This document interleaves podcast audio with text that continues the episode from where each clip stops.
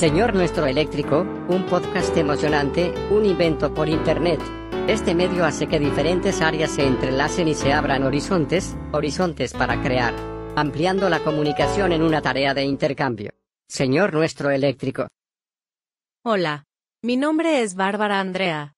Bienvenidos a la primera edición de Señor Nuestro Eléctrico.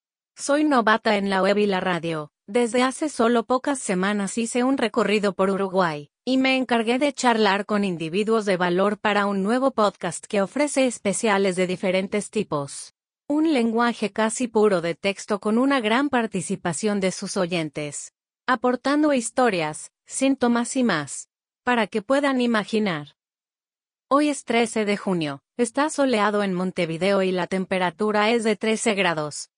Conmemoramos el Día Internacional de Sensibilización sobre el Albinismo cuya meta es llegar a todos los estados, barrios, comunidades y las poblaciones sensibles que son de todas las etnias, e incluso también personas con cáncer colorectal para ayudarlos en su esfuerzo de solucionar sus problemas.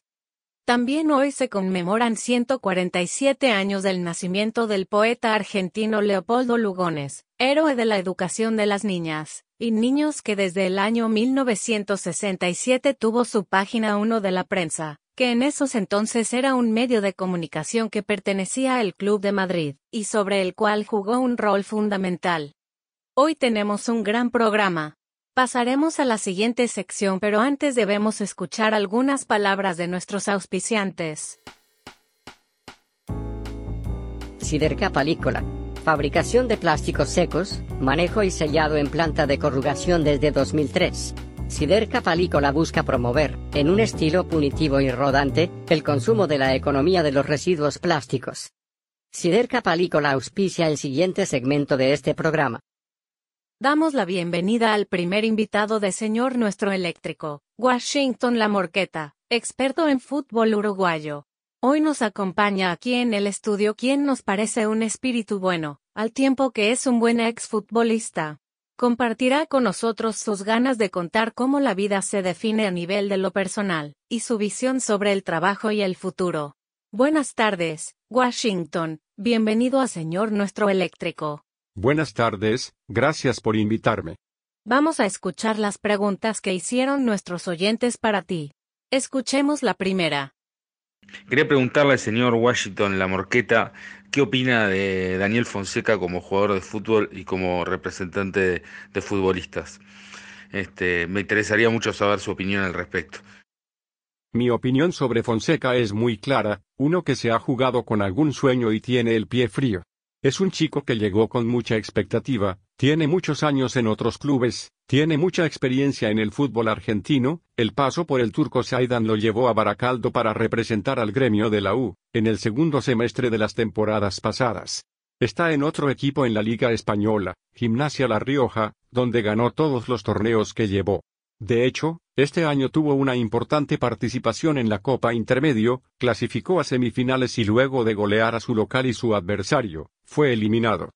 En 2016 jugó en el Campeonato de España, fue once veces el único jugador en alargar tiempo, aclaro que tiene mucho tiempo, tiene muchos años de experiencia y por eso su estilo, lo hace rápido para patear el balón, pero eso es solo una parte de la complejidad del jugador.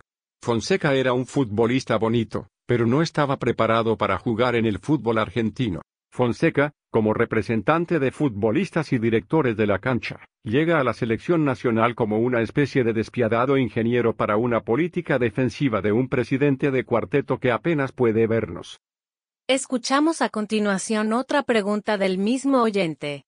Quería preguntar también al señor Washington La Morqueta, este, ¿cuáles, cuáles son para él las este, condiciones o habilidades que todo deportista debe tener para, para este, alcanzar un alto rendimiento, para ser un miembro destacado de su comunidad. No exageres el trabajo físico, no es necesario tener que recurrir al gimnasio. No olvides bajar de peso. Esto puede ayudar.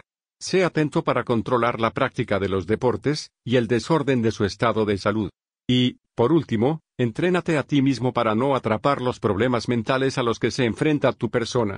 No dejes a tus hijos perder la esperanza de prosperidad. Es muy importante que sucedan desde los 13 años y, bajo la solvencia de su madre, ella pueda comprarles asesoramiento médico. Aunque sería imprescindible que estuviesen muy cerca de ellos durante su adolescencia. Afortunadamente, hay dos ventajas al respecto, los deportistas no están aprendiendo física. Y, bajo la constante observación de sus seres queridos, ellos seguirán formando las habilidades que les llevarán a ser bien conocidos, ganar suficiente dinero e inversiones, fomentar el empleo de su hijo o mamá, y vivir la vida así que su vida en el futuro será muy feliz.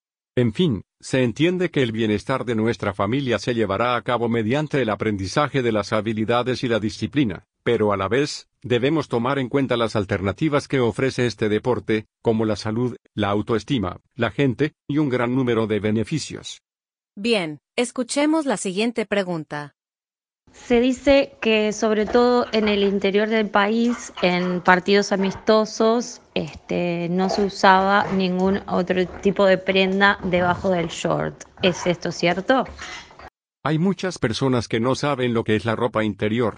La ropa interior es una comodidad, es un buen contraste. Eso es lo que es ropa interior. Si no está jugando es bueno que no tenga ropa interior, para que no esté muy expuesto a la presión del vestuario. Es una mala idea que se pierda un poco la figura del jugador en el vestuario, no tiene nada que ver con los aires de la cancha. Es probable que los futbolistas usen ropa interior, como sucedió con la llegada de una nueva habilitación de pelo de primera, pero no se lo recomienda. En la provincia de Córdoba, durante los partidos de Copa Argentina, por falta de pelo deportivo, los futbolistas optan por un corte de pelo de chiquito. Es otro experimento. Hay gente que pasa la noche cortando la pelota. Un experimento más.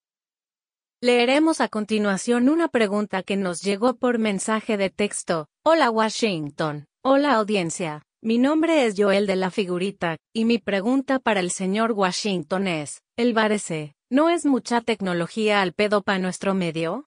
Explíquenos. Gracias maestro. Saludo para Alejandro de los Chori. Si notaras las acciones de VAR en un partido de primera división, ya habrá una gran diferencia entre lo que puede haber hecho el partido en el año que viene, y lo que hizo el 8 de este año. Estoy convencido de que esto se hará visible, pero no he visto una consigna de vamos a ver todo sin ir con la tecnología.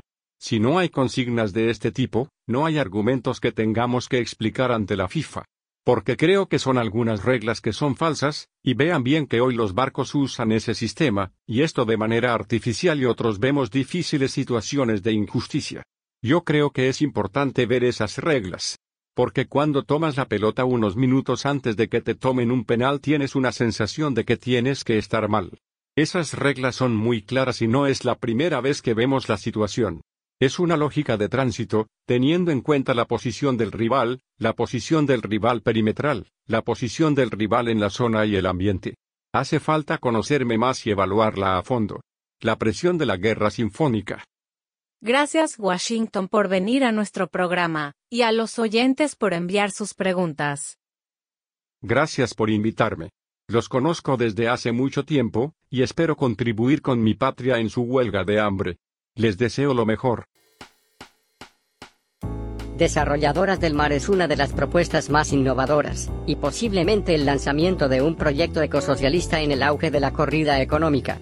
Somos una empresa de política económica que desde hace unos 15 años busca realizar una campaña de mercado organizadores de la Asociación de la Organización Sin Fronteras para la Integración, la Emancipación y el Desarrollo de la Mujer, y por una plataforma participativa de redes sociales, donde los trabajadores que participan en sus empleos pueden tomar parte en algunos de los eventos.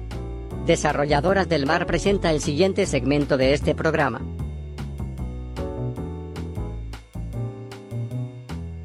Le damos fin a nuestro programa de hoy con una pieza del músico uruguayo de jazz Octavio Alejandro Cedeño, que hizo su debut en la música latina en 1996. Para nosotros es una de las canciones que es la mejor. El ritmo no se aprecia y al tocarlo en vivo tenemos la certeza de que aquí hay una obra muy profunda y alcanzable, de una persona que era muy joven y en este trabajo toca con raíces, con esa unidad generacional que es la que aún hoy vemos, un tipo muy compatible con la experiencia que tiene.